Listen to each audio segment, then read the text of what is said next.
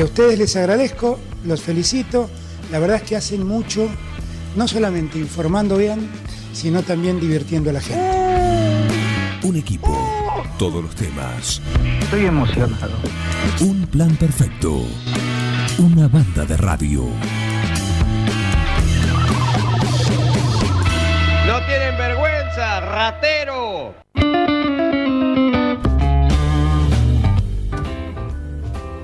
Qué gusto me da presentar a, a la señora Alejandra del Fabro acá una vez más en un plan perfecto temporada 2020. ¿Cómo andás, del Fabro? ¿Qué tal? Muy bien, Juan. ¿Cómo andan todos ahí? Muy bien, ¿vos? Bien, bien, muy bien. Con fresquito ahora, pero muy bien. Con fresquito, suerte. acá también está fresquito, sí, con un sol a pleno, pero bueno, una mañana otoñal cuasi invernal. Pero bueno, estamos Sí, tal cual. adentro y calentito. Lo esperable para esta época del año, digamos. Ya es hora, ya es hora. Estamos a 26, Ya es hora. de- 26 de mayo, ya es hora. ¿eh?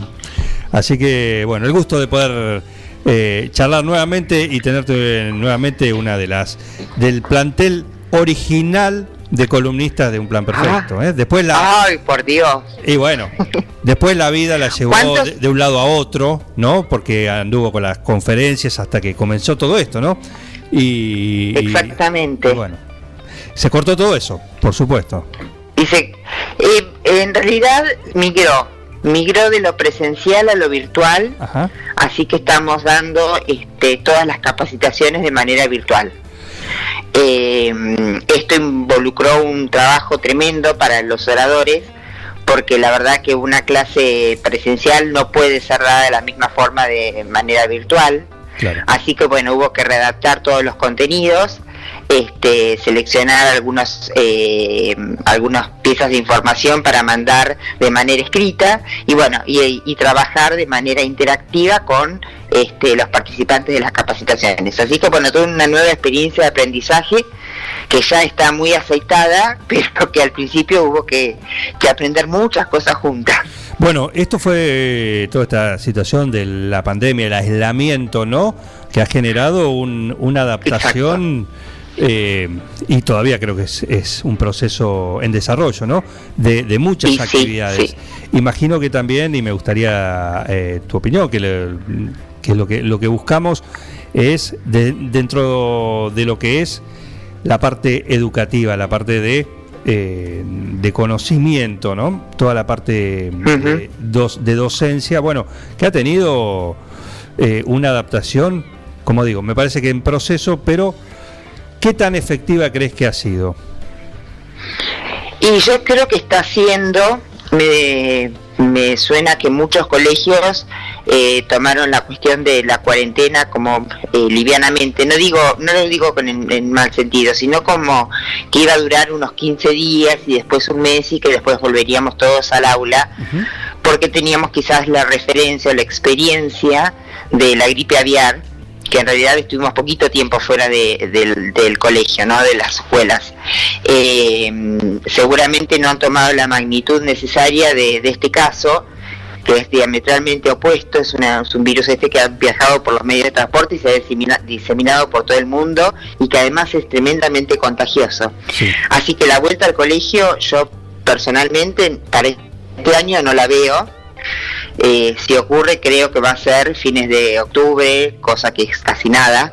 Este, entonces, aquellos colegios que tomaron como que la cuarentena iba a ser muy larga y quizás de todo el año, se adaptaron rápidamente y modificaron los contenidos y los programas, la currícula de este año.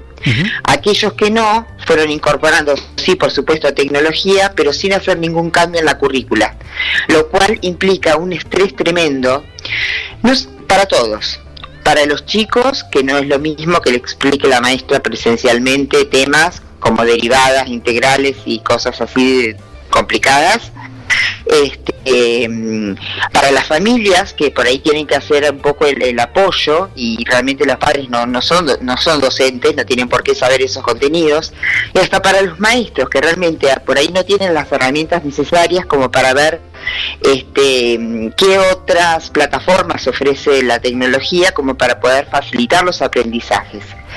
Y quizás eh, jugarse, no, no como docente y como institución básicamente, y rever los contenidos para eh, aprender este año. Quizás en otro momento de, de la historia para los chicos no era relevante aprender sobre virus, bacterias, células, reproducción celular, pero este año sí lo es. Entonces, quizás sea un buen momento para poder aprender desde ese lugar con algo que nos tiene muy preocupados a todos, que es parte de la cotidianidad de los chicos, porque todo el mundo está con los medios de comunicación, aunque sea una vez al día enterándose. Eh, es un regio momento para poder estudiar estadísticas desde lo que está pasando. O sea, a mí me parece que lo que tenemos que hacer es tomar lo que está pasando en el mundo no solamente en la Argentina, y traspolarlo en las diferentes este, asignaturas. Eh, eso sería un aprendizaje significativo. Pero bueno, eh, ahí el docente tiene que trabajar mucho y tiene que ver que lo que dé no sea tan desafiante para el chico que no lo pueda realizar solo y que necesite de la ayuda de los padres, porque ahí estamos recargando además a las familias que ya tienen demasiado con estas incertidumbres de laborales, económicas, etcétera. O sea, todos estamos viviendo momentos este, muy, muy complicados y la escuela no tiene que ser parte del problema. La escuela tiene que ser parte de la solución. Tiene que ayudar a los chicos a transitar estos momentos, tiene que traer un poquito de paz a las casas, eh, ser ese momento donde los chicos se sientan contenidos y no rebalsados de contenidos para cubrir y de tareas para hacer. Bien, estamos dialogando con Alejandra del Fabro y la pregunta también tiene que ver con eh, los contenidos. A la hora de dar una clase, cuando uno ve, se ha tenido, tanto el docente como el alumno, ha tenido que adaptarse a las plataformas de comunicación, el, Zoom, el, Jitsi o cualquiera de, de los que se usen. Eh, también ahí hay que adaptar el contenido, ¿no? Y el tiempo por supuesto, ese formato, Por supuesto, es lo que yo te decía al principio, que a mí me llevó tanto tiempo de hacer. No puedo dar, lo, presencial no puede migrar a lo virtual tal cual está, es imposible. Si un docente antes eh, llevaba fotocopias o un PDF, no puede hacerlo ahora, o puede hacerlo después de haber eh, intercambiado con los chicos sobre ese tema un montón de veces. Eh, hay un montón, pero mira, yo he descubierto millones de, de aplicaciones o de plataformas que te permiten a través del juego este, induciendo preguntas, respuestas, eh, todo de forma muy lúdica, que los chicos pueden hacer en el celular mientras que están con la computadora asistiendo a la clase. Ese, eso se llama ahora gamificación y es utilizar la actividad lúdica pero con fines educativos. Con esas herramientas hasta podés evaluar pero hacer una formación no con número, numérica, sino una formación, una, perdón, una evaluación formativa. O sea, que te diga cuánto van aprendiendo los chicos hasta ahora sobre los temas, porque esto también es muy difícil cuando uno no está en el aula. Eh, una nota hoy no nos dice nada, sí nos dice que los chicos nos puedan contar con sus propias palabras qué es lo que entendieron, si nos dicen que puedan hacer un cuadro sinóptico, un mapa mental, si nos dicen que puedan hacer una representación gráfica cualquiera o un collage de fotos, pero una nota numérica hoy que no vemos a los chicos, por más que estemos con el Zoom, no nos dice nada. Así que bueno, eh, realmente sí es muchísimo trabajo transformar la clase a lo virtual y también es un trabajo que uno sabe que va a ser por este año nada más. Pero yo creo que esto también va, a traer en el futuro una ventaja, porque muchas de las cosas que los docentes vamos a estar desarrollando este año ya nos van a quedar y las vamos a utilizar aún cuando estemos en clase. Habrá que... De vuelta, ¿no? Eh, habrá que mm, preparar también a los chicos para decirle, como bien decíamos, no hay una fecha, es decir, eh, una posible vuelta a las clases, tampoco se sabe o por lo menos lo único que se sabe es que si se vuelve no se va a volver como era antes. Eh, Totalmente. Entonces también son muchas cosas. Habrá que mm, ir preparando a los chicos como para, por lo menos los que están transitando este año, que es un año que si todo va bien el año que viene habrá que repetir. Sí, yo no sé si tanto como repetir. Eh, yo creo que este es un año que hay que tomarlo para, para que los chicos adquieran otros conocimientos que no son necesariamente los de la escuela. Eh, repetir me parece que es una palabra que, o sea, que no es bienvenida. ¿no? Porque uno no tiene que volver a hacer el año, sí le va a tener que hacer diferente, o se van a volver a abordar ciertos contenidos esenciales de manera diferente. Eh, y también me parece, como te decía antes, que es un regio momento para que los chicos aprendan cosas que le van a servir toda su vida momento de aprender a planificarse, a, llevar, un, a, llevar un plan adelante, ese tipo de cuestiones que normalmente en la escuela no se tiene tiempo, digo entre comillas, ¿no? De desarrollar. Este es un regio espacio para eso, de planificar el futuro, enseñar todas esas, esas habilidades socioemocionales que, que con la cotidianeidad de, de, del horario académico no se puede cubrir. Bueno, aprovechar ese momento para ahora. Y en cuanto al académico, se verá. Pero yo no creo que necesariamente se tenga que repetir. Bien. Eh, yo creo que se volverán a ver, ya te digo, el año que viene contenidos esenciales y por eso es que mi, mi cuestionamiento de qué es necesario enseñar este año, o sea, hay que hacer un, un recorte de la currícula tremendo, o sea, lo que es importante para el año que viene y el resto, no, Claro. Porque no, no, no hay tiempo, no hay forma de, abarcar todo eso. Sobre todo porque esto nos pasó de un momento para el otro, ¿no? Si vos me decís, bueno, a partir de el año 2022 todos los contenidos van a ser virtuales, regio, porque ahí tenemos tiempo de que los pedagogos intervengan, los psicólogos intervengan, los educadores intervengan y, regiamente, interdisciplinariamente organizar cómo van. Pero como ocurrió esto de, de la noche a la mañana, eh, es muy difícil que se pueda cumplir con una currícula como está planteada de manera presencial. Bien. Por otro lado, es cierto que los chicos no pueden tener clases largas online, ni los chicos ni los grandes.